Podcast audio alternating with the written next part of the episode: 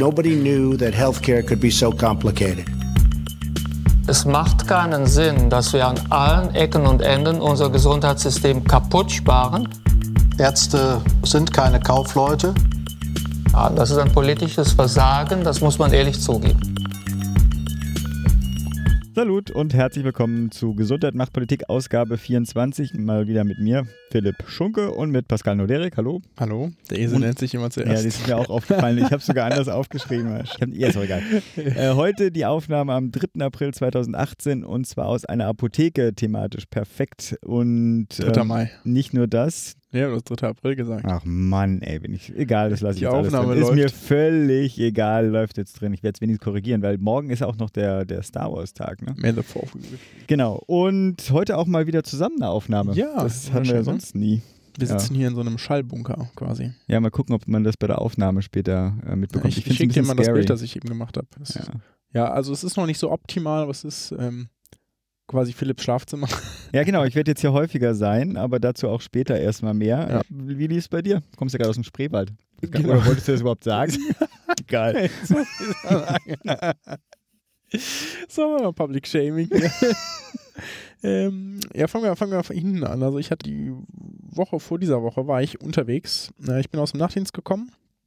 Also ich glaube, das war so die, nachdem wir gestartet sind, bin ich in die Nachtdienstwoche gegangen und das war relativ entspannt dieses Mal.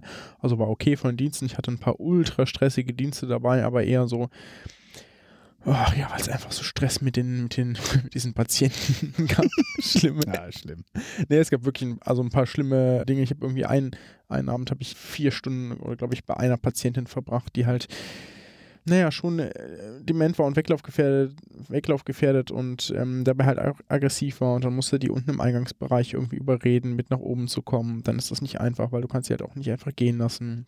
Da war die Betreuungssituation unklar und was machen darfst und ob du sie irgendwie, weil sie dann aggressiv wurde, irgendwie äh, wegen Fremdaggressivität in die Psychiatrie zwangseinweisen musst. Das willst du aber eigentlich auch nicht, weil dann wird die da nachts halt fixiert, weil die halt keine andere Möglichkeit haben, wo sie Diagnostik machen. Oder so eine alte Dame da am Bett festzuschnallen, ist halt auch Mhm. nicht immer die beste Option. Da musste, also das war, hat mich viel, viel Kraft gekostet. Aber tagsüber. Nee, das war nach- Nachtdienst, auch Nachtdienst, ja. genau. Also wo du halt auch alleine bist, ne? Mhm. Jo, aber abgesehen davon war es dann ganz gut. Dann war ich, hatte ich frei, war drei Tage in Berlin. Mhm. Ja, Genau. Zwei eigentlich, also die Anreise abrechnet und war, war eigentlich viele Freunde getroffen, unter anderem dich Mhm. und war aber auch den Dienstag davon auf einer Veranstaltung der Kassenärztlichen Bundesvereinigung. Das war ganz cool. Also jetzt nichts Be- Besonderes. Die haben, die kümmern sich aktuell um die Kompetenz, nein, die kümmern sich aktuell um die Weiterbildung Allgemeinmedizin. Das machen die schon immer, aber da ist ja mit einem Gesetz sozusagen die Kompetenzzentren eingeführt worden. Das führt jetzt zu weit, das komplett zu erklären. Das ist ein Fortschritt in der Weiterbildung. Das könnten wir eigentlich irgendwann mal. Irgendwann kann ich das mal in so einem, in so einem 5-Minuten-Ding mal so richtig erklären, weil das machen wir jetzt nicht, oder? Das führt zu weit. Themenliste. Ich sage nur. ähm, ja, nee, es ist also, ich meine, das das ist ein super Thema. Irgendwie müssen wir es Ja. mal wirklich abarbeiten.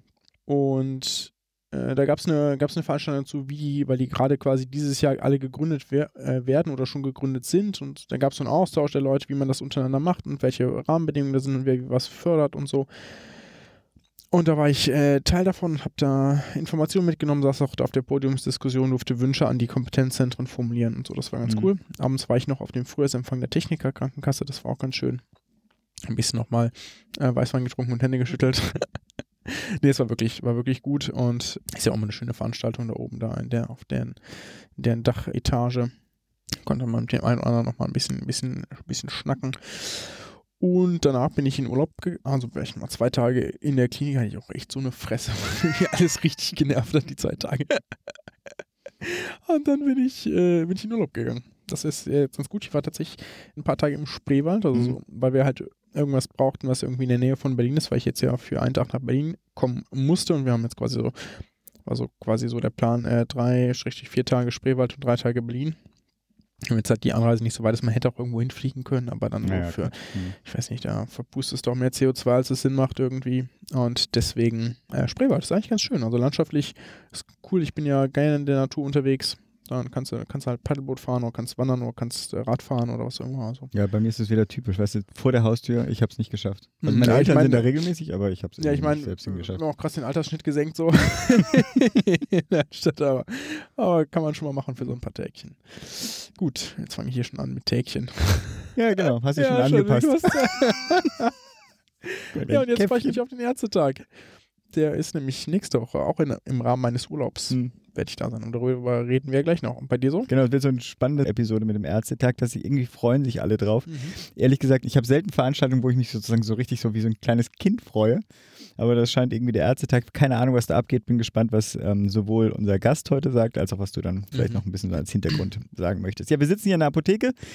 Da werde ich demnächst häufiger sitzen und genauer gesagt, glaube ich, sitzen wir in sowas wie dem Giftschrank der Apotheke. Also es ist wirklich so ein altes Gemäuer. Und das ist hier so eine Holzbox, die jetzt natürlich ausgekleidet ist, aber das war, äh, glaube ich, früher da, wo irgendwelche, keine Ahnung, das Morphin dann gelagert wurde. War noch das, ähm, das Warnzeichen vorne dran, aber um uns etwas zu ernüchtern, ist natürlich auch vor diesem Haus ein Stolperstein. Da ist der Apotheker 1942, glaube ich, ähm, nach Theresienstadt deportiert worden und da auch später umgebracht worden. Eigentlich finde ich es ganz spannend, so eine Historie überhaupt zu kennen, weil abgesehen von dem Stolperstein wüsste ich zum Beispiel nichts über dieses Gebäude, wie auch Mhm. immer, andere Baustelle. Ein Thema, was mich aktuell so ein bisschen nervt, weil ich dazu auch eine Veranstaltung organisieren soll oder konzipieren soll erstmal, ist das Thema wieder Fachkräftemangel. Also das Thema selbst natürlich nicht, aber die Debatte fokussiert meines Erachtens viel zu schnell auf das Thema ausländische Pflegekräfte. Es ist klar, dass das natürlich in der Strategie immer auch eine Rolle spielen muss. Ne? Also vielleicht ist es auch mediengetriggert, dass man einfach Themen wie, was weiß ich, Wertschätzung wurde aufgegriffen und Arbeitsbelastung wurden reduziert, Dokumentation wurde verbessert, was weiß ich, Work-Life-Balance, was auch immer man auch machen kann und was auch eine, ein Teil der Strategie sein muss. Aber ähm, zurzeit ist halt gerade die ausländischen Pflegekräfte natürlich auch durch, durch Sparen äh, sozusagen mit befördert, dass das vielleicht auch medial ein bisschen mehr Aufmerksamkeit bekommt. Mich nervt es trotzdem, weil in den ganzen Debatten geht für mich so ein Kernthema, nämlich einfach die Aufwertung auch in Form der finanziellen Aufwertung dieses Berufes wird irgendwie dann immer hinten runterfallen lassen und diese ganzen weichen Faktoren, die natürlich auch eine Rolle spielen werden, haben einfach zu großen Stellenwert, finde ich. Also ich meine, wir sind in der Marktwirtschaft so ein bisschen und ne, da sollte man doch einfach annehmen, dass wenn zu wenig Ressourcen von etwas da sind, dann steigt halt einfach der Preis für die und äh, damit würde sich dann meines Erachtens auch mittelfristig zumindest dann auch die Fachkräftesituation dann auch ein bisschen egalisieren. Aber solange eine Pflegefachkraft einfach nur einen Bruchteil dessen verdient, was man irgendwie in der Metallbranche verdient, dann ist natürlich die Attraktivität dieses Berufes allein finanziell gesehen nicht so hoch. Wie dem auch sei, das ist eine Baustelle. Ein anderes ist das Einsamkeitsthema. Seit unserem Interview mit der Frau Schilling bin ich so ein bisschen da in dieses Thema wieder reingerutscht. Getriggert auch, weil das eigentlich das der Grund ist, warum ich nicht mehr in der Pflege arbeite oder warum ich aus der Pflege rausgegangen bin. Das Detail auch von anders vielleicht mal, aber die Pflegeversorgung und einsam, also Menschen, die einsam sind in dieser Phase ihres Lebens, ist irgendwie jetzt zu einem wichtigeren Thema für mich geworden und versuche jetzt auch mit der Frau Schilling auch eine Veranstaltung zu machen. Gestaltet sich ein bisschen schwieriger, als ich gedacht habe, so mit der politischen Beteiligung. Aber bei weitem natürlich nicht so wie bei der Homöopathie. Ja. Also ich bin jetzt auf alles gefasst. Kommen wir mal zu was Schönerem und zwar die Kontaktanzeige. Erstmal die Entschuldigung, letzte Episode habe ich das verbaselt. Der Pascal war vorbereitet, aber ich habe ihm irgendwie nicht die, äh, die Lücke gegeben. Was hast du uns denn für eine Äh, Kontaktanzeige ja, wir mitgebracht? Wir hatten jetzt ja quasi mehrere Wochen Zeit, ein bisschen zu sammeln. ich habe, es raschelt hier auch so ein bisschen hinterm Grund. Ich habe äh, eine besonders schöne, die habe ich irgendwie zu Hause gelassen, weil ich natürlich jetzt so Papierschnipsel mit nach Berlin genommen habe. Die probieren wir nochmal zu finden und dann kommt die beim nächsten Mal einfach, weil die ist wirklich schön. Ich habe eine andere mitgebracht aus dem Heft 14. Und zwar, ich zitiere, attraktiver Facharzt, 49 Jahre, 1,82 Meter groß, erfolgreich, niedergelassener Orthopäde, dunkle Haare, sportlich, mehrsprachig, charismatisch, glücklich geschieden, völlig frei, mit Sinn für Humor und Werten im Leben. Ich habe keine Altlasten, die Kinder sind außer Haus. doch geil. Keine Altlasten, auch nicht schlecht. Ja, ja, so. Ja, ja, meine Frau hat sich immer um alles gekümmert. So. Also, äh, also ich finde, find, man merkt in diesem Satz, die Kontaktanzeige ist noch nicht zu Ende, man merkt in diesem Satz schon so ein bisschen diese Arroganz, die möglicherweise dazu geführt hat, dass er jetzt glücklich geschieden ist. Daher suche ich jetzt eine aparte, charmante Partnerin bis etwa gleichen Eine Alters. was? Apathisch? Nee. Äh, aparte. nicht, nicht apathisch. Wobei, vielleicht, vielleicht ist es auch besser für ihn. So viel zur Kontaktanzeige der Woche. Wunderbar. Ja. ja. gehen wir zu den News rüber. Wir haben diese Woche eine hauptsächlich, weil Spahn fängt, also das hatte mich höchstens ein bisschen gewundert, das heißt gewundert sozusagen, das war ja abzusehen, aber sozusagen hat sich dann auch tatsächlich mal gesundheitspolitischen Themen in den Vordergrund ähm, gerückt. Verrückt. Äh, genau, Wahnsinn, ne, als Minister. Aber also nicht nur Masernimpfung hat er sich zu Wort gemeldet, hier Paritätsentscheidung kommt ja dann, oder die Gesetzesvorlage kommt ja dann doch schneller als erwartet. Aber du hast eine andere News von ihm. Nee, wolltest du nicht erst noch was vorstellen? Nee, ich hatte was. Das habe ich in die Mini-News, sorry, habe ich in die Mini-News reingeschoben. Und ich glaube, okay, da okay, haben wir sie auch gleich okay. wieder rausgeschmissen. Also, also äh, Jens Spahn hat ein Gesetz vorgelegt, wo es unter anderem um die ähm, paritätische Finanzierung ging ne? oder geht. Und in diesem Referentenentwurf, ich glaube, soweit sind wir, ich bin aber nicht ganz sicher, ich glaube, es ist immer noch der Referentenentwurf, geht es unter anderem auch darum, dass Krankenkassen, die ja durchaus je nach Krankenkasse beträchtliche Rücklagen haben, äh, diese abschmelzen, abschmelzen sollen. Ja? Und zwar in der Art, ähm, dass sie nur noch eine Monatsausgabe ähm, zur Verfügung haben als Rücklage, also maximal. Und wenn sie das nicht haben, dann sollen sie ihren Zusatzbeitrag auf null senken. Ja? Beziehungsweise so weit, dass sie es halt innerhalb von drei Jahren abschmelzen können. Krankenkassen, die das in drei Jahren nicht schaffen, kriegen nochmal zwei Jahre zusätzlich, glaube ich, so war der, war der Deal, also bis zu fünf Jahre. Und wenn dann noch Geld übrig ist und das dann nicht komplett abgeschmolzen ist, dann soll der Rest in den Gesundheitsfonds fließen. Ja. Das sind aktuell, glaube ich, 68 Kassen, die das betrifft. 68 Kassen klingt sehr viel, da sind natürlich einige Betriebskrankenkassen dabei und insgesamt das 4,4 Milliarden Euro. Und man kann durchaus legitim argumentieren, dass das eine sinnvolle Sache ist, weil man natürlich sagen kann, naja, Krankenkassen sind halt, keine, sind halt nie als Sparkassen angelegt, die sind keine Banken, die sollen kein Geld horten, sondern die sollen primär Geld verteilen. Ne? Also einnehmen für und entsprechende, für entsprechende Leistungen ausgeben. Das macht also schon Sinn.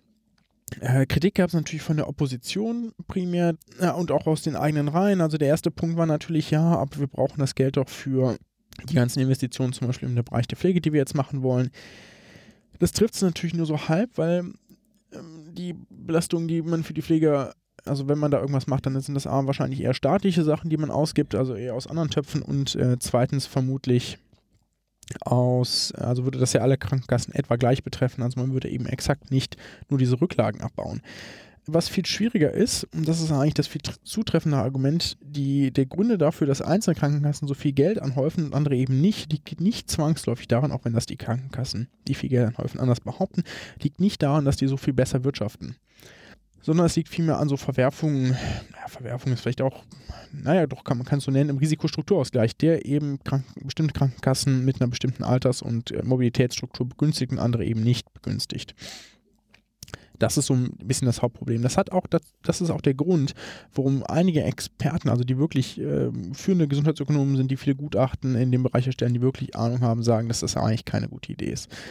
Weil das natürlich bedeuten würde, dass die Krankenkassen, die aktuell viele Rücklagen haben, weil sie begünstigt werden, ihren Zusatzbeitrag auf Null fahren müssen, dadurch viel attraktiver sind, weil die Leute dort weniger Geld zahlen würden. Sprich, es würden Beitragszahler wechseln. Soweit, so gut. Das ist ja durchaus legitimes Kriterium zu sagen, okay, wir wollen noch Krankenkassen abbauen. Ja, das wird also auch passieren. Das wird allerdings am ehesten da passieren. So Betriebskrankenkassen, die sind relativ stabil. Die haben im Zweifelsfall einen Betrieb im Rücken, der sie finanziert. Ja? Aber es gibt natürlich so einzelne bei den IKK oder bei den Ersatzkassen oder so, die schon nicht so gut dastehen. Man ehrlich ähm, ist, die zum Beispiel, ich glaube, die KKH oder auch die DRK, beide aus dem Lager der Ersatzkassen, haben zum Beispiel, glaube ich, einen Zusatzbeitrag von 1,5 Prozent. Ja, der ist äh, ganz ordentlich. Und wenn irgendwelche, man weiß, also wir wissen generell, dass Leute eher ungern ihre Kasse wechseln, warum auch immer, selbst wenn es günstiger ist, das, das, machen die einfach nicht. Ja. Ähm, bei Geld hört der Spaß dann auf, da wechseln sie dann doch ab und an mhm. mal. Ja. Und gerade wenn es halt so offensichtliche Unterschiede geben wird, dann wird das passieren, gerade weil mhm. Ach nee, das haben wir ja abgeschafft, dass die es äh, ankündigen müssen, dass es woanders günstiger ist. Das gab es mal. Nee, nee, ne? aber ich denke, das wird ja auch breit kommuniziert werden. Da genau, würde, glaube ich, schon genau, Trend genau. dann einsetzen, ja. Und ähm, wenn, wenn also sozusagen nur die, nur die Mitglieder wechseln, die sich ein bisschen die sich eher bereit sind zu informieren, das sind vermutlich auch eher die, die ein bisschen gesünder sind, also eher tendenziell gute Risiken, die dann wechseln. Sprich, diese Krankenkassen, die eh schon einen schlechten Beitrag haben, stehen finanziell danach noch schlechter da. Irgendwer hat das auch Todesspirale genannt, ja. Und äh, das sorgt im Zweifelsfall dazu, also so ist die, so ist die Regelung, wenn eine Krankenkasse pleite geht, zum Beispiel im Lager der IKK oder im Lager der Ersatzkassen oder so, dann haften die anderen Kassen dafür. Ja, das ist einfach so eine Regel, die es gibt. Also sprich, in dem Fall zum Beispiel in dem Fall meistens die finanzstärkste Kasse, ja, das ist so eine Gemeinschaftshaftung. Und da haben natürlich die guten Krankenkassen in den jeweiligen Lagern gar keinen Bock drauf. ja. ja. das ist so ein bisschen das Problem und dementsprechend kann es durchaus sein, äh, weil auch in der Union gibt es dagegen Widerstand, dass das zumindest dieser Punkt so nicht kommt und äh, stattdessen man sich darauf fokussiert, den Morbi RSA zu reformieren, was schon spektakulär und kompliziert genug ist. Aber ehrlich gesagt bin ich da auch gespannt, was da weiter passiert, weil das ist ja so kommunikativ ein bisschen ein Problemfall. Ne? Also weil nach außen kommuniziert ist, der Minister will die Kosten reduzieren und will die Krankenkassen dazu zwingen, unsere Beiträge zu reduzieren. Also das mhm. sozusagen bei der ja. Allgemeinbevölkerung. Und die Gegenargumente sind ja eher so gesundheitsökonomisch, gesundheitssystemischer Art. Also sozusagen es ist eher so eine akademische Diskussion. Dass das genau. hoffentlich trotzdem zieht, das ist ja, also ist jetzt deswegen, ja deswegen gibt es ja so, also eher so den Ansatz, ja, wir müssen doch investieren. Das ist ja so eher die Narrative Gegenschiene, mm, genau. die gefahren ja, ja, wird. Genau. Die macht, äh, die hat zwar damit nicht viel zu tun, aber die ist natürlich viel verständlicher für alle. Ne? Genau. Gerade weil man jetzt ja Pflegeausgaben genau etc. etc. Ne? Und das ist auch das, was vermutlich, wenn am ehesten nach außen kommuniziert werden wird. Gut, ich habe jetzt nur hauptsächlich kurze Meldungen, die so ein bisschen so ein paar Sachen aufgreifen, die wir in den letzten äh, Wochen immer wieder angesprochen hatten und die so ein bisschen, keine Ahnung, äh, die Story weiterlaufen lassen. So richtig große Meldungen hatte ich sonst in der nächsten, letzten Woche nicht. Ich greife mal so ein paar Kurzdinger raus. Eins zum Schmunzeln vielleicht erstmal. Die Homöopathie-Pharma äh, hat eine Kampagne gestartet. Konkreter war das die Deutsche Homöopathie-Union. Das ist ein äh, größeres Pharmaunternehmen. Die hat die Kampagne gestartet, also so eine Testimonial-Kampagne, Social Media, äh, Homöopathie natürlich. Ich glaube, der Hashtag war Mach auch Mach du, mit. mit. Ja, oder irgendwie sowas. Gesehen, ja, genau. Ja, und äh, deswegen zu schmunzeln, dass zumindest in meiner Filterbubble das ziemlich nach hinten losgegangen ist. Also äh, unsere üblichen Verdächtigen der skeptischen Community haben da ordentlich ge, äh, getwittert. Ich glaube, da äh, wird irgendjemand in der, in der Marketingabteilung der DHU jetzt Probleme haben, sich da zu rechtfertigen. Wie auch immer. Nächste Kurzmeldung. Es gibt, oder es ist kein weniger eine Meldung als irgendwie ein ganz spannender Bericht. Ähm, ich glaube im Ärzteblatt. Oh Mann, jetzt habe ich den Link hier nicht vor mir. Wie auch immer, da gibt es ein schönes Ranking der Infekt also Impact der Infektionskrankheiten. Und zwar hat das European Center for Disease Prevention and Control hat ein Ranking gemacht, was die Krankheitslast in sogenannten DALIs ab äh, entspricht von den äh, größten Infektionskrankheiten. DALIs ist äh, Disease, äh, Disease Adjusted Life Years, es gibt auch Qualis, das haben, müssen wir mal irgendwann vielleicht mal kurz aufschlüsseln, also nicht jetzt, irgendwann mal. Geht so ein bisschen darum, wie man den Einfluss einer Krankheit auf äh, zusammenfasst in verlorenen, in dem Fall in verlorenen Lebensjahren äh, durch Tod oder durch eingeschränkte Lebensqualität mhm. durch diese Krankheit. Und ich fand dieses, dieses Ranking ganz, äh, ganz spannend, natürlich ganz oben auf die Grippe. Dann auch nochmal kurz zum Update. Die CSU will dieses ihr Psychiatriegesetz jetzt dann doch reformieren. Es gab ja diese heftige Kritik, hatten wir letztes Mal ja auch berichtet, vor allem ja aufgrund dieses Datenschutzes, dieser Unterbringungsdatei. Jetzt hat die Sozialministerin äh, Kerstin Schreier, heißt sie, glaube ich, genau diese Unterbringungsdatei jetzt ausgeschlossen und darauf wird dann verzichtet. Dann nochmal ein kurzes Update zu 219a. Äh, geht also weiter die Diskussion jetzt in dem Fall im Bundesrat. Die ein paar Länder, ich glaube Berlin, Brandenburg, Bremen, Hamburg und irgendein ostdeutscher Thüringen, glaube ich, werden, sind ja sowieso für die Abschaffung des Paragraphen 219a. Ähm, es wird derzeit sowieso in den Ausschüssen darüber beraten. Jetzt hat aber der Berliner Senat nochmal darauf gedrängt, dass eine Diskussion stattfand und äh, das ganze Thema ist ja so quasi als Damoklesschwert ja auch über der Großen Koalition zu sehen. Was ich in, der, in dem Link, den man auch sehen kann, dann, es gibt ja manchmal so ein paar auch Arztgruppen, also ein paar Gruppen kennt man schon, die kannte ich noch nicht. Ärzte für das Leben, kennst du die? Ich fand das, das klingt, klingt äh, eher so, klingt ekelhaft. Ja, Voll, aber voll daneben, was für eine Chutzpe man sich nehmen kann, diesen Namen. Das, ja, ja. Weil das ja die Unterstellung ist, ja, okay, wir sind die Ärzte für das Leben, die anderen sind nicht. Naja, aber das, das also, machen die ganzen Kampagnen ja. Ja, diese ja. Lebensschützer, wir hatten das. Ja, wir, gehen wir am besten nicht rein. Auf jeden Fall, ich fand, ähm, da wurde, habe ich noch einen Brechreiß bekommen. Ich habe noch ein kleines Update, aber das hat weniger mit News zu tun und zwar meine private Idee. Ich, wir kriegen gar kein Feedback dazu, vielleicht will das auch keine Ich habe noch eine News, ist mir gerade eben oh, so, ja, ist mir so erstmal genau, bevor wir zu den ähm, und zwar gab es nämlich von der aus der Apothekenseite, das haben wir, greifen wir selten, oder nicht selten, aber wir greifen ja, wir das nicht ja in der Apotheke, perfekt. Ja, ja, genau, weil wir das manchmal ähm, vergessen. Und zwar gab es ähm, bezüglich äh, des Versandhandelverbotes äh, nochmal News. Ähm, und zwar gab es irgendwo eine Veranstaltung, das war das der Abda-Tag oder so, ich bin nicht ganz so sicher. Irgendwo gab es eine Veranstaltung und da war der äh, CDU-Gesundheitspolitiker Henrich, glaube ich, äh, wenn ich das ähm, äh, korrekt gesehen habe, das DAV-Wirtschaftsforum war das, glaube ich.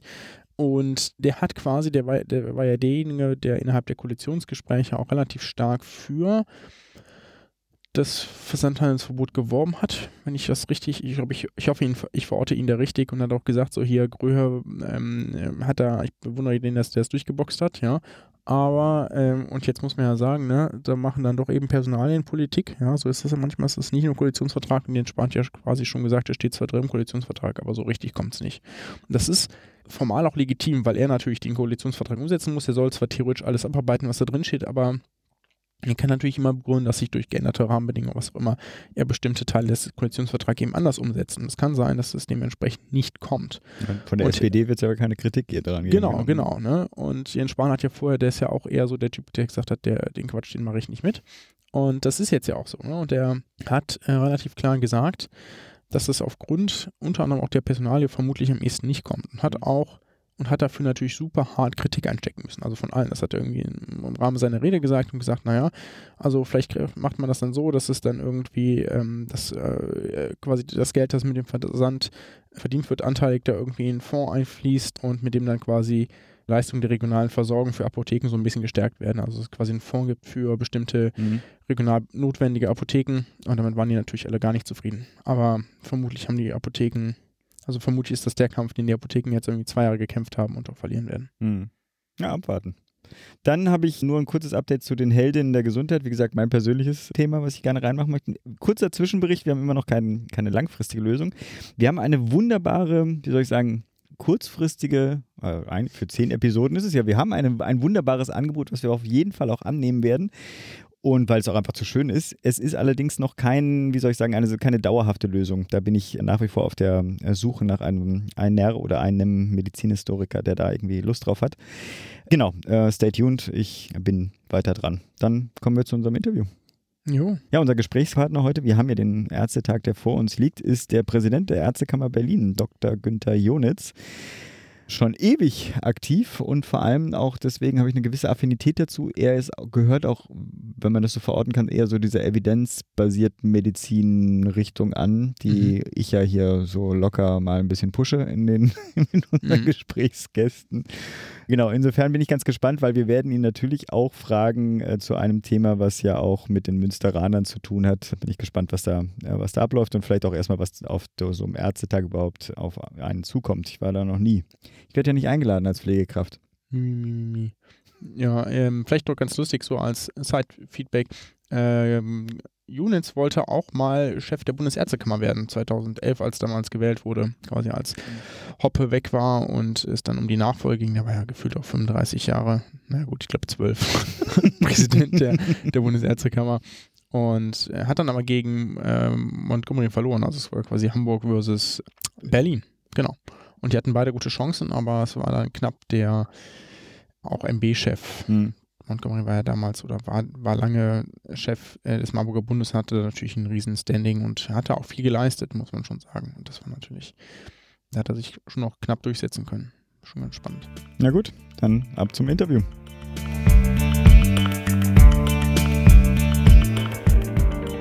Geil. Das lassen wir auch drin. Hat so, so motiviert. Ausschnitt.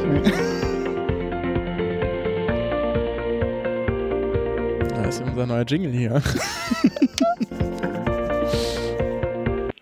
Hallo, Hallo. Junitz. Ja, danke, dass das so kurzfristig geklappt hat. Ähm, Herr Junitz, ganz kurz vorab, ich weiß nicht, inwieweit Sie informiert sind. Ich bin ärztlicher Kollege, auch wenn noch ganz frisch. Ah, willkommen im Club. Ja, genau. Wir kennen, äh, also ich kenne Sie zumindest auch, Sie mich wahrscheinlich nicht. Ich hoffe schon seit so ein paar Jahren auf Ärztetagen oben, immer als Gast, auch dieses Jahr wieder. Da mhm. werde ich dann mal kurz persönlich vorbeischneiden. Gerne, ja. Und neben mir sitzt äh, Philipp Schunke, mit dem hatten Sie ja, ja. im Vorfeld schon Kontakt. Äh, wenn dieses Gespräch veröffentlicht wird, das ist nächster ja. Montag, dann steht der 121. Deutsche Ärztetag ja kurz bevor. Der beginnt ja dann offiziell am Dienstag, am 8.5. Aber ähm, also ich weiß, und Sie wissen das natürlich auch, viele wichtige Treffen oder laufen jetzt schon, beziehungsweise sind in Vorbereitung und viele Diskussionen sind jetzt schon. Im Gange. Und können Sie vielleicht einmal, weil das natürlich für den, für Leute, die nicht so berufspolitisch involviert sind, nicht so klar ist, können Sie vielleicht einmal unseren Hörerinnen und Hörern diese Institution Deutscher Ärztetag Und mir. und dem Philipp auch ein bisschen näher bringen. Also warum ist der Ärztetag für die Gesundheitsversorgung in Deutschland wichtig? Der Ärztetag ist das Parlament der deutschen Ärzte und damit das oberste Gremium, das die deutsche Ärzteschaft hat, um sich einmal im Jahr zu treffen, in der Regel an wechselnden Orten. Also der wandert wie früher im Mittelalter der Reichstag von einer Stadt in die nächste, damit alle Bundesländer mal drankommen und arbeitet dort innerhalb von fünf Tagen eigentlich alle die Themen auf, die für die Ärzteschaft und für die Patientenversorgung wichtig sind. Mhm. Das sind zum Teil immer wieder die gleichen, nämlich die Weiterbildungsordnung diskutieren wir praktisch jedes Jahr, wie man da entsprechend nachreguliert. Aber wir haben auch immer wieder neue und wegweisende Themen, wie Mhm. in dem Jahr das Thema der Aufhebung des Fernbehandlungsverbotes. Mhm. Also es werden die Themen angesprochen, die von unserer Seite aus gegenüber der Politik von Relevanz sind und fassen das in Beschlüsse. Und es werden die Themen aufgegriffen, die wir Ärzte brauchen, um unsere Angelegenheiten untereinander selber zu regulieren. Diese Beschlüsse des Ärztetages werden in der Regel dann auf der regionalen Ebene der Länder entsprechend umgesetzt, wenn auch nicht immer eins zu eins. Äh, Mhm. Noch eine ganz kurze Mini-Frage von mir. Äh, Das hat jetzt auch nichts mit Sektorengrenzen zu tun. Das ist jetzt nicht die niedergelassene oder nur die. Der Ärztetag betrifft alle Ärzte querbeet und es ist sagen wir, auch relativ gut aufgeteilt, so 50-50 niedergelassene Ärzte und die andere Hälfte sind die äh, stationär tätigen Ärzte, die Krankenhausärzte und es geht in der Regel nicht um irgendwelche Honorarverteilungsthemen. Also da muss man ganz klar die Kassenärztliche Vereinigung von den Ärztekammern unterscheiden. Okay. Jetzt mal ehrlich, ähm, welche gesellschaftliche Debatte hat denn zuletzt so ein Ärztetag angestoßen oder welche, welche gesundheitspolitische Auswirkungen hat denn so ein Ärztetag? Ist das denn nicht eher so Also- eine innerärztliche Echokammer? Es ist auch eine innerärztliche Echokammer, also es ist sehr viel sozialer, äh, so soziale Funktion, wo man sich eben dann trifft und wieder sieht und gemeinsam in Kontakte und Netzwerke pflegt. Aber es werden durchaus auch konkrete inhaltliche Themen gebahnt und auf den Weg gebracht. Und das aus meiner Sicht schönste und erfolgreichste Beispiel ist das Thema der Patientensicherheit. Das ist, war über viele Jahrzehnte eigentlich ein Tabuthema. Darüber redet man nicht und hofft, dass der Rechtsanwalt und der Staatsanwalt an einem vorbeigeht. Mhm. Der Deutsche Ärztetag hat dazu im Jahr 2005 einen einstimmigen Beschluss gefasst, sich konstruktiv gemeinsam mit anderen lösungsorientiert sich mit diesem Thema zu beschäftigen. Es gibt weltweit kein anderes Ärzteparlament, das sich mit diesem heiklen Thema in dieser Form konstruktiv und auch nur einstimmig beschäftigt hat. Und dieser positive Ansatz, mit einem unerfreulichen Thema umzugehen, ist mittlerweile die strategische Grundlinie auch der Weltgesundheitsorganisation und hat damit praktisch von, vom Ärztetag in Berlin aus damals mittlerweile internationale Ebene erreicht. Aber das ist eher die Ausnahme, aber immerhin sowas gibt Ich bin ja noch nicht da gewesen. Äh, der, ich merke aber nur bei meinem Mitpodcaster, dass der schon ganz aufgeregt und in Vorfreude auf den Ärztetag blickt. Ich bin ja ganz gespannt, wie läuft sowas denn ab? Vor allem, welchen Anteil hat auch, auch sowas wie ein Fachvortrag versus Netzwerken, nett beisammen sein? Und vielleicht noch als, als Ergänzung, was für eine Rolle haben Sie dann eigentlich als Ärztekammerpräsident von einem Land? Wenn man auf dem Ärztetag erstmal ist, ist man von Hacke bis Nacke auf dem Ärztetag. Ja. Also Mhm. der Ärztetag beginnt morgens, wenn man den Frühstücksraum des Hotels betritt und er endet dann, wenn man die Hotelzimmertüre hinter sich wieder zuschließt. Und es beginnt sehr zeremoniell am äh, Dienstag mit einer feierlichen Eröffnung mit knapp 1000 bis 1500 Teilnehmern in den schönsten und größten Hallen. In Dresden waren wir in der Staatsoper zum Beispiel und in Frankfurt waren wir in der Paulskirche. Mit den wichtigen Reden einmal des jeweils amtierenden Gesundheitsministers, also Mhm. Herr Spahn ist jetzt Gesundheitsminister Nummer sieben, den ich erleben darf auf einem Ärztetag und dann mit der Entgegnung des Präsidenten der Bundesärztekammer, der dann alles das in der Regel widerlegt, was vorher ein anderer gesagt hat. Aber das ist dann der erste freundliche politische Schlagabtausch und ab Dienstagnachmittag geht es dann in die Fachdiskussionen und dort Mhm. hat man in der Regel dann ein inhaltliches Thema, zum Beispiel psychische Erkrankungen ist ein Thema des Ärztetages, aber dann auch die Hausaufgaben im Bereich der Berufsordnung zum Beispiel. Dort gibt es dann Fachvorträge von den jeweiligen Kompetenten und die entsprechenden Diskussionen und dann zum Teil vorbereitete Anträge vom Vorstand der Bundesärztekammer, der dann der Meinung des Ärztetages eine gewisse Richtung geben soll. Und wenn der Ärztetag eine andere Meinung hat oder sagt, das muss man anders formulieren, dann gibt es Änderungsanträge und zum Teil auch kontroverse Diskussionen. Und diese Diskussionen hat man dann von morgens um neun bis nachmittags um fünf mit einer kurzen, irrelevanten Mittagspause Mittagspause, weil da in der Regel dann die Delegiertenbesprechungen da sind. Und abends hast du dann im gemütlicheren Teil dann permanent, die eine Landesärztekammer lädt dahin ein, die andere Landesärztekammer lädt woanders hin ein. Es ist dann einfach Politik als sozialer Prozess, wie beim Konzil von Konstanz oder Wiener Kongress oder wie auch immer, mhm. wo dann praktisch dann abends beim Bier in der Regel die Themen in der Form angesprochen werden können, die man tagsüber offiziell nicht ansprechen kann.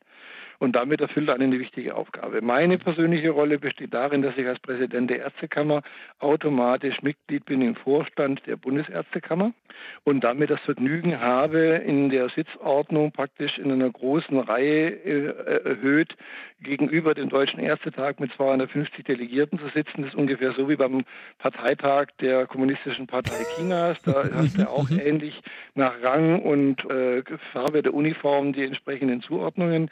Uniformen haben wir Gott sei Dank nicht, aber ich sitze da mit meinen anderen Kammerpräsidenten in der ersten Reihe und gucke dann zu, was der erste Tag so macht. Ich bin selber kein Delegierter, das mhm. gebe ich in der Regel immer gerne ab, weil wir im Marburger Bund in Berlin mittlerweile auch sehr viele sehr engagierte junge Ärztinnen und Ärzte haben, die gerne die Politik mitgestalten möchten. Und da muss ich die nicht dann noch extra auch noch ein eigenes Stimmrecht für mich be beanspruchen. Ich kann die Diskussion auch anderweitig mit befruchten und versuche auch im Vorfeld natürlich der Diskussion die Richtung zu geben, die ich für richtig halte. Ich habe so einen Ärztetag immer so ein bisschen als, wie ich jetzt anderen Leuten beschrieben habe, so als Bienenstock beschrieben, weil das eigentlich immer ein Treiben herrscht. Also vielleicht muss man auch sagen, es ist nicht immer so, als dass alle konzentriert werden auf das, was äh, vorne unbedingt abgeht, weil es, weil es natürlich sehr, sehr viele Delegierte sind und je nach Thema oder Themenschwerpunkt, die auch die Delegierten so persönlich haben, gibt es natürlich Diskussionen, die für sie äh, gar nicht bis, äh, bis sehr relevant sind irgendwo. Also die, ja, die, ja. die, großen strategischen Geschichten gehen eigentlich wie immer über den Flur. Genau, genau. Wenn man da in Ruhe mit den Leuten dasteht, ohne Tagesordnung, ohne klare Beschlussvorlage, einfach reden kann, was man so denkt. Aber von der Seite ist auch immer auch ein gewisses Kommen und Gehen da. Aber die Anwesenheitsquote der Delegierten auf dem ersten Tag ist mit Sicherheit deutlich höher als der Bundestagsabgeordnete im Bundestag. Wobei ein Bundestagsabgeordneter auch andere Pflichten hat, logischerweise. Aber die meisten sind schon wirklich konzentriert dabei und mhm. nehmen das auch ernst. Ja. Ja, dieses Jahr, äh, dieses Jahr gibt es ja mehrere große Themen auf dem Deutschen Ärztetag. Äh, manchmal gibt es ja auch eher nur so ein großes. Wir wollten jetzt mal so zwei davon herausgreifen. Und eines ist die Änderung der Musterberufsordnung. Sie haben es gerade eben schon angesprochen, um äh, Fernbehandlung zu ermöglichen. Äh, erwarten Sie, dass trotz aller Konflikte darum, die es ja in den letzten Jahren durchaus gab, das wurde ja schon mehrfach diskutiert, diesmal hier eine Einigung, also eine, eine positive Einigung stattfindet? Und wenn ja, warum? Also wir werden beim Thema Fernbehandlungsverbot sicherlich keinen einstimmigen Beschluss des Ärztetages hinbekommen, weil es, was völlig normal ist, Landesärztekammern gibt, die eigentlich unisono das rundweg ablehnen, nach dem Motto, der Arzt muss den Patienten immer sehen und eine Behandlung ausschließlich über, über, über, über, über Medien Klammer auf Telefon, Internet oder wie auch immer, ist immer mit Risiken verbunden. Aber die große Mehrheit der Kammern, die ich so überblicke, sagt, wir werden den Prozess nicht aufhalten können. Mhm. Es ist der Patient, mhm. der entscheidet, auf welchem Wege er in Kontakt zu dem Arzt treten möchte. Goldstandard ist mit Sicherheit der unmittelbare Arzt-Patienten-Kontakt, das ist gar keine Frage. Aber wenn der Patient sagt, mir reicht es das Videotelefonat mit einem Arzt aus, um mein einfaches Problem entsprechend zu regeln, dann muss er das auch können. Er muss dann nur über Risiken und Nebenwirkungen entsprechend vorher Bescheid mhm. wissen. Und nachdem der erste Tag letztes Jahr in Freiburg eigentlich schon grünes Licht zum Thema Digitalisierung gegeben hat, also da haben wir die Handbremse endgültig dann, dann rausgenommen, gehe ich davon aus, dass wir nach einer intensiven Diskussion aber eine, äh, ein mehrheitliches Votum kriegen, dass äh, auch künftig Fernbehandlungen durchgeführt werden können. Ich grätsch mal dazwischen, der, mein Kollege will auch gleich die nächste Frage stellen. Wie ist das eigentlich mit den, sind die Delegierten alle frei oder geht quasi die Berliner Ärztekammer äh, mit einem, also jetzt bei besonders kritischen Themen, gibt es da vorher schon eine Abstimmung? Also gebundene Mandate gibt es eigentlich äh, fast flächendeckend nicht. Dazu ist die Anzahl der Delegierten mit 250 auch zu groß, um dann rauszukriegen, wer sie dann gegebenenfalls irgendwie anderweitig verhalten hat. Aber mhm. nachdem die meisten Themen tatsächlich Sachthemen sind und wenn man mit dem Sachthema sachlich und auch wertschätzend umgeht, findet man in der Regel immer auch einen Konsens. Da braucht man nicht mal mhm. einen okay. Kompromiss, okay. Ja. so dass ich davon ausgehe, dass beim Thema Fernbehandlungsverbot meine Berliner Delegierten tatsächlich mit einem einheiligen Votum, obwohl sie aus unterschiedlichen politischen Lagern kommen, in die Diskussion reingehen.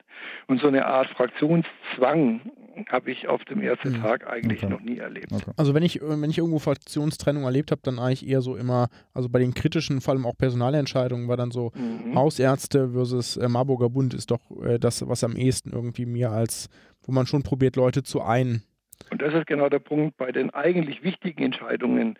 Wer soll Anführer sein? Hast du dann die richtige Lagerdenke der unterschiedlichen Verbände? Also dafür ist der Marburger Bund natürlich ein gewichtiger Faktor, aber mit Sicherheit nicht der einzige. Also wir sind weit davon entfernt, eine eigene Mehrheit als Krankenhausarztgewerkschaft auf dem ersten Tag zu haben. Da ist dann eher die Frage, wie die anderen Verbände zusammenarbeiten, NAV, Rico-Bund, Fachärztliche mhm. Berufsverbände. Und der Hausärzteverband hat in der Regel auch eine relativ eigene Meinung, auch was die Ärztetage mit angeht. Mhm. Und da gibt es dann gelegentlich Polarisierungen, die im Alltag eigentlich völlig, Entschuldigung, unsinnig sind, mhm. weil Krankenhausärzte und Hausärzte sind die ideale Kombination, um gemeinsam die Patientenversorgung zu gewährleisten.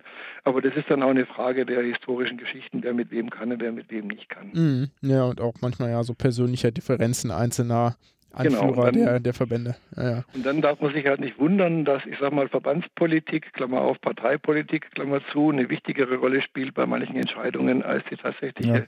Sachpolitik. Das hast du ja im Bunde, jetzt in unserer Bundesregierung auch. Und da ist der Ärztetag nicht frei davon. Kommen wir mal zum, zum nächsten Thema. Es gibt ja also es ist nicht nur ein Thema, eigentlich sind es ja mehrere Themen, nämlich die Beschlüsse zur Musterweiterbildungsordnung. Das ist ja, gibt's ja, wird es ja mehrere Anträge zu geben, beziehungsweise mehrere Teilabschnitte, die debattiert werden. Und wir haben, also es regelt quasi, wie, wie Ärzte nach ihrem Studium Zusatzqualifikationen erlangen können, wie zum Beispiel ein Facharzt. Darüber ist schon abgestimmt wurde, worden. Und worum es jetzt gehen wird, also unter anderem gehen wird, sind die Zusatzweiterbildung, also die man neben dem Facharzt erwerben kann. Und wir haben jetzt kürzlich erst Nathalie Grams interviewt. Das ist jetzt eine sehr spezielle Frage, aber wir finden, wollen sie trotzdem stellen, die sich ja für die Abschaffung der Zusatzweiterbildung Homöopathie einsetzt.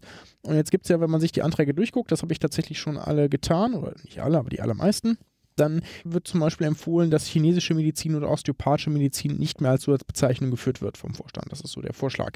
Homöopathie wird weiterhin empfohlen, in der Musterweiterbildungsordnung zu behalten. Warum? Also wir haben in unserer Musterweiterbildungsordnung chinesische Medizin oder TCM, soweit ich es weiß, nicht als eigenständigen Punkt. Wir haben auch die osteopathische Medizin eigentlich erfolgreich in der manuellen Medizin entsprechend versenkt.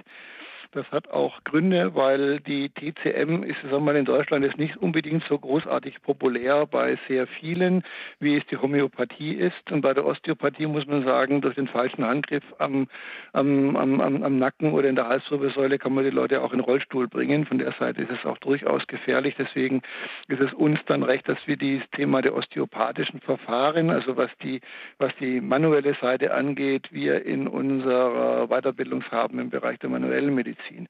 Homöopathie ist ein richtig schickes und auch heißes Eisen und ich kann jeden verstehen, der sagt, wir müssen als Ärzteschaft gucken, dass wir uns von all diesen Verfahren, die wirklich nur auf, auf, auf Irrglauben oder auf Annahmen basieren, maximal distanzieren. Mhm. Ich bin selber der Organisator und Ausrichter des ersten Kongresses der evidenzbasierten Medizin und auch glühender Verfechter der evidenzbasierten mhm. Medizin. Mhm. Und gleichwohl habe ich beim Thema Homöopathie eine etwas andere Meinung. Mhm. Und diese Meinung ist folgende. Die Grundannahme der Funktion der Homöopathie ist blühender Unsinn. Und die allermeisten Ärzte, die Homöopathie praktizieren, geben das dann auch mehr oder weniger unumwunden zu, dass das Gedankengebäude mit Verdünnung und was weiß ich nicht alles eigentlich völliger Blödsinn ist, der da abläuft. Der Stellenwert der Homöopathie liegt darin, dass die Homöopathie ein Bereich ist, der von vielen Patienten abgefragt wird. Also das ist dann wunschbasierte Medizin, aber die dem Arzt Gelegenheit gibt, sich wirklich mit sehr viel Zeit einem Patienten zu widmen. Also viele, viele Ärzte machen auch gerade deswegen Homöopathie, weil sie nur über diesen Trick ich arbeite auch homöopathisch, dann die Zeit bezahlt kriegen, die sie dann für ihre Patienten brauchen. Und umgekehrt ist es auch einer der Gründe für die Patienten, dass sie zum Homöopathen gehen, nicht weil der irgendwelche Zuckerperlen verschreibt, sondern weil der Arzt Zeit hat, ihnen zuzuhören.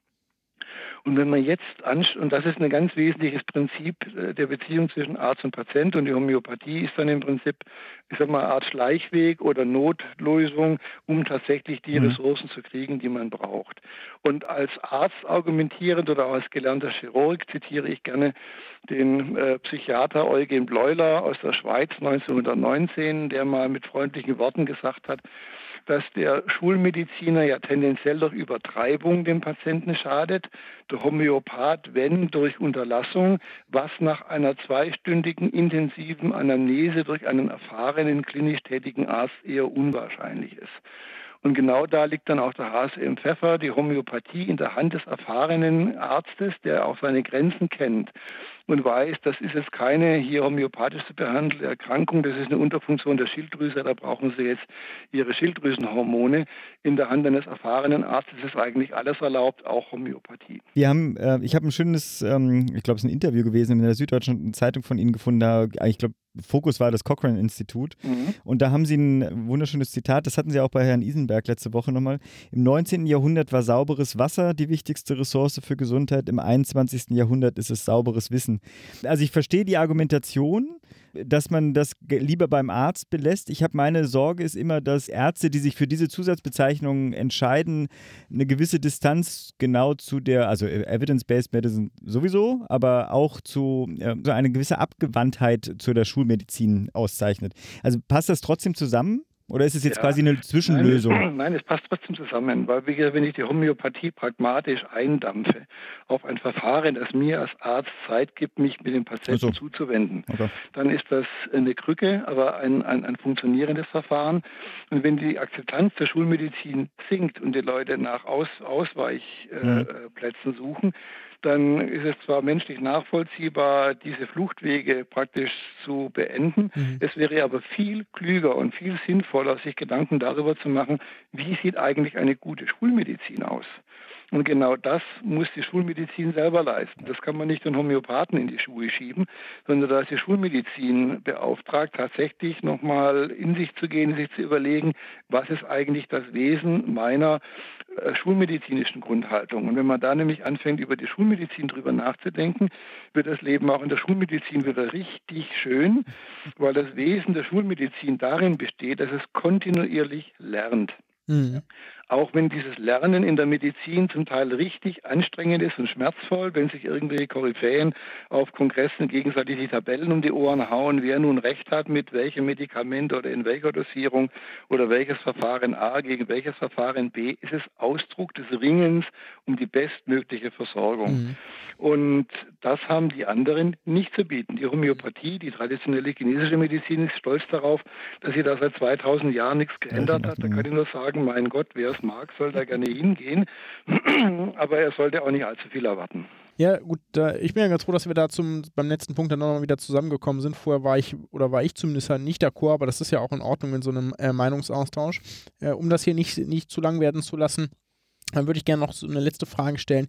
Äh, ich weiß natürlich, es gibt noch weitere Themen auf der Agenda, aber möchten Sie vielleicht noch ein weiteres Thema von der Agenda auf dem Deutschen Ärztetag nennen, das Sie besonders hervorheben möchten? Also ich würde nur empfehlen, dass alle die, die diesen Podcast hören und ansonsten... Excellent, das ist ein super Abschluss nee, eigentlich. Ein super Abschluss. Ich habe noch eine ganz kleine, nur eine Interessensfrage. Wie ist denn eigentlich die Beteiligung bei den Ärzten? Also ist das äh, vergleichbar mit allen anderen politischen Verbandsaktivitäten oder sind die Ärzte eigentlich äh, aufgrund vielleicht auch ihres akademischen Hintergrunds besonders involviert in ihre eigene Berufspolitik? Mein, Pascal schüttelt schon den Kopf. also ich erlebe den ärztlichen Berufsstand als viel zu unpolitisch. Okay. Also wir haben bei den Kammerwahlen in Berlin bei der letzten Wahl eine Wahlbeteiligung gehabt von knapp unter 40 Prozent, mhm. also 38,9 Prozent. Je jünger die Ärzte sind, umso geringer ist die Wahlbeteiligung. Das ist erst recht eigentlich in hohem Maße furchtbar, weil die Entscheidungen oder die Taten oder auch die Untätigkeit der jeweiligen Ärztekammer gestaltet das Arbeitsumfeld gerade der jungen Ärzte mittel- und langfristig. Also gerade junge Ärzte sollten Interesse daran haben, wenigstens äh, sich an, an den Wahlen zu beteiligen und sich stärker einzumischen. Wenn man dann erstmal drin ist in der Standespolitik und da den, den Spaß gefunden hat, es macht auch viel Spaß, weil sie viele interessante und kluge Leute kennenlernen und auch durchaus was bewegen können. Wenn man da erstmal drin ist, dann bleibt man auch dabei. So, jetzt genau. Grätsche ja, nicht mehr dazwischen. Herzlichen Dank für das Gespräch. Okay, danke schön. Bald. Dann bis nächste Woche. Ja? Bis ja. nächste Woche. Ciao. Ciao, tschüss.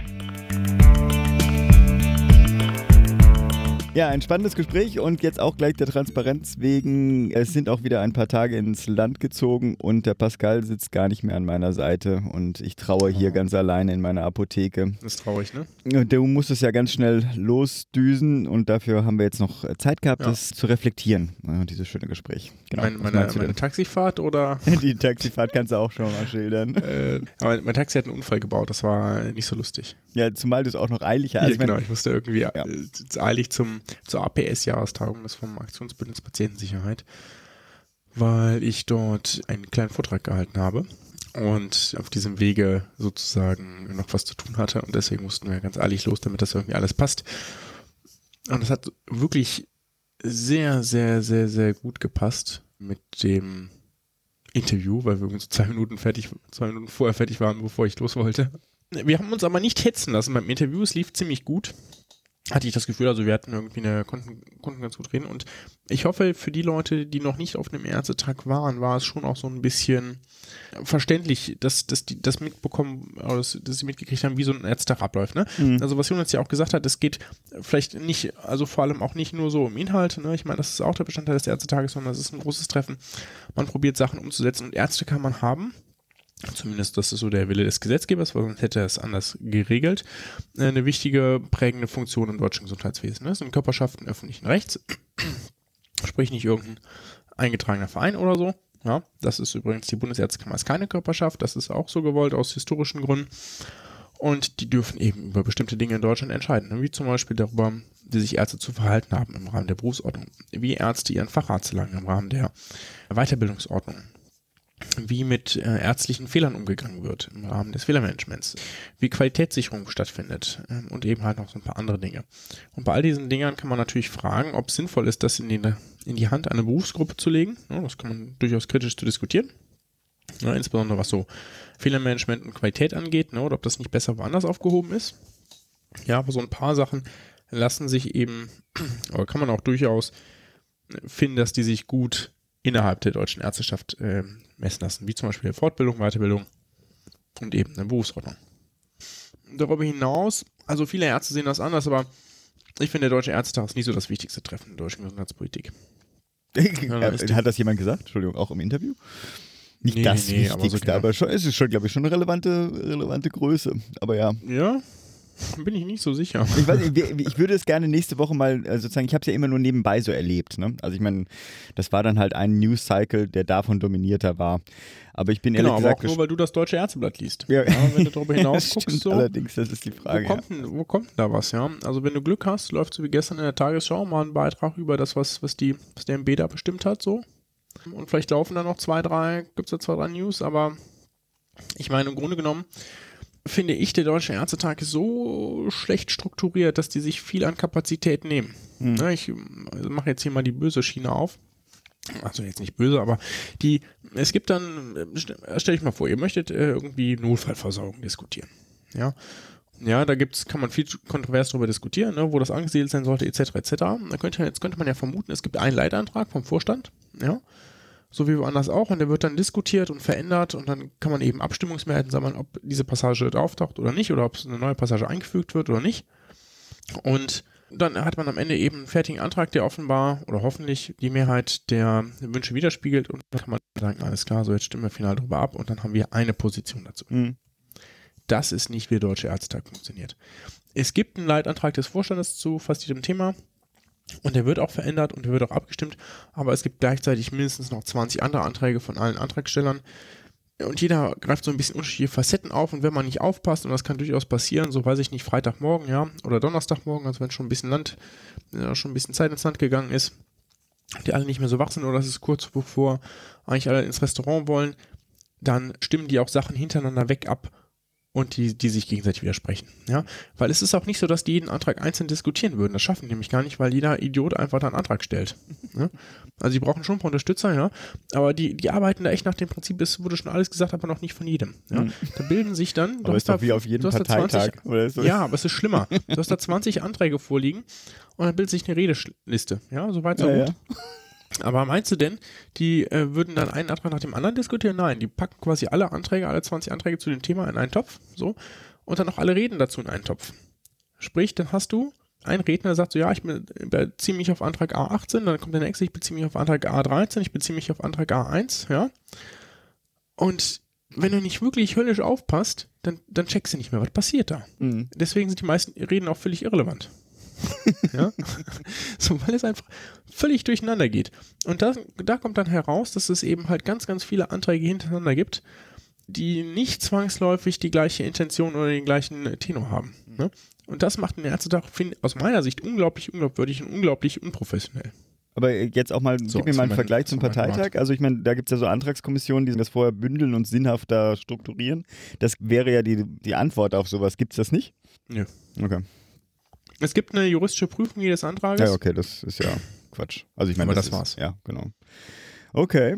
Okay, lustig, dass du dich darauf beziehst. Das hatte ich irgendwie gar nicht so im, im Kopf, aber ich meine, du hast es erlebt. Ich hatte so, mein, mein Thema ist natürlich bei seinem Gespräch die, der Umgang mit der Homöopathie als Fokus. Äh, auf die Gefahr hin, dass es vielleicht unseren Hörerinnen auch schon auf den Keks geht. Also manchmal macht so ein Vergleich ja auch irgendwie deutlich. Im konkreten Fall bin ich auch Herrn Dr. Lübbers mal wieder sehr dankbar. Es ist so, als ob die, was weiß ich, die Deutsche Geografiegesellschaft, wenn es sowas gibt, äh, ich glaube, es gibt eine Deutsche Gesellschaft für Geografie, wenn ich mich richtig entsinne, akzeptieren würde, dass die Erde ist eine Scheibe, eine anerkannte Fortbildung in ihren Reihen ist. Ja? Äh, gesellschaftlich bezahlt man derzeit noch einen Preis, wenn man sagt, die Erde ist eine Scheibe. Was weiß ich, auf einer Party wird man sich nicht wundern müssen, wenn irgendwie die Gesprächsgäste einem dann ausgehen, weil die sich alle äh, verdünnisieren. Bei der Homöopathie ist das noch nicht so, aber da müssen wir prinzipiell eigentlich hinkommen, dass es ein Schmunzeln auslöst, wenn jemand meint, er glaube noch an die Homöopathie. Naja, gut, genug gerantet. Hast du noch was? Zum Gespräch. Ich habe nämlich noch eine kleine mhm. News, die ich unbedingt nachziehen, nachschieben wollte, und zwar zum 219a, äh, weil die Meldung, die ich gemacht hatte vorhin, die lasse ich drin, äh, stimmte ja auch, aber es gab jetzt was Neueres. Das Redaktionsnetzwerk Deutschland hat nicht berichtet, dass es einen Kompromiss in der Bundesregierung gäbe. Und zwar zwischen Spahn, Bali und Giffey, wonach, äh, wenn ich das richtig verstanden habe, ähm, also es wurde dementiert, äh, vorweggeschoben, aber trotzdem der, der Bericht ging rum, dass es eine, ein Ausnahmetatbestand eingefügt werden sollte. Sprich, der Paragraph soll eigentlich bestehen bleiben, wie er ist, aber ein Ausnahmetatbestand hinzugeführt werden, der Frauen in den entsprechenden Notlagen ermöglicht, diese Informationen, sachliche Informationen zu beziehen. Aber es wurde sofort auch wieder dementiert hier der Braun, meine Güte, Kanzleramtschef, der hat auch, mhm. ich glaube, getwittert, ziemlich spontan. Wir werden die Gespräche in der Bundesregierung in den nächsten Tagen natürlich fortsetzen, aber man darf kein schnelles Ergebnis erwarten. Nur hinterhergeschoben. Das war so, äh, keine Ahnung, zwei, drei Stunden am Samstag, die das bei mir in der Timeline dominierte. Genau. Dann sind wir eigentlich durch, weil wir diese Woche keinen Murks haben. Wir haben ja genug Murks. Jedes Mal, wenn wir die Homöopathie benennen, haben wir ja quasi unseren Murks-Bedarf abgedeckt. Alright. Haben wir noch was? Äh, nö. Sind wir durch? Nächste Woche, ja. Ja, gut. Bleibt gesund. Macht gesund. Tschüss. Ciao.